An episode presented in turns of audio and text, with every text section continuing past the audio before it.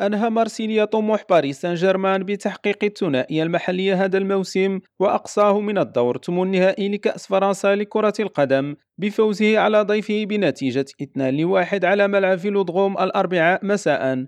وتقدم النادي الجنوبي بركلة جزاء للشيلي أليكسيس سانشيز في الدقيقة الواحدة والثلاثين قبل أن يعادل المدافع الإسباني المخضرم سيرخيو راموس لنادي العاصمة في الدقيقة الثانية من الوقت الإضافي للشوط الأول. إلا أن كلمة الحسم كانت لأصحاب الأرض بتسديدة رائعة للأوكراني راسلان مالينوفسكي في الدقيقة السابعة والخمسين وعرفت مباراة الكلاسيكو الفرنسي إشراك الدولي المغربي عز الدين أناحي الذي نزل إلى الميدان في الدقيقة الخامسة والثمانين. ويتصدر سان جيرمان ترتيب الدوري الفرنسي بفارق 8 نقاط عن مارسيليا الثاني وكان يأمل في استعادة لقب الكأس الذي تنازل عنه الموسم الماضي لصالح نانت علما أنه حامل الرقم القياسي ب 14 لقبا. من جهته يأمل مارسيليا في بلوغ النهائي للمرة الأولى منذ 2016 عندما خسر أمام سان جيرمان بالذات والتتويج باللقب للمرة الحادية عشر في تاريخه والأولى منذ 1989 وعاد نيمار إلى تشكيلة سان جيرمان بعد أن غاب عن آخر مباراتين في الدوري لمشكلة في فخذه وقاد خط الهجوم إلى جانب الأرجنتيني ليونيل ميسي في ظل غياب كيليان مبابي الذي يغيب لفترة لإصابة في الفخذ.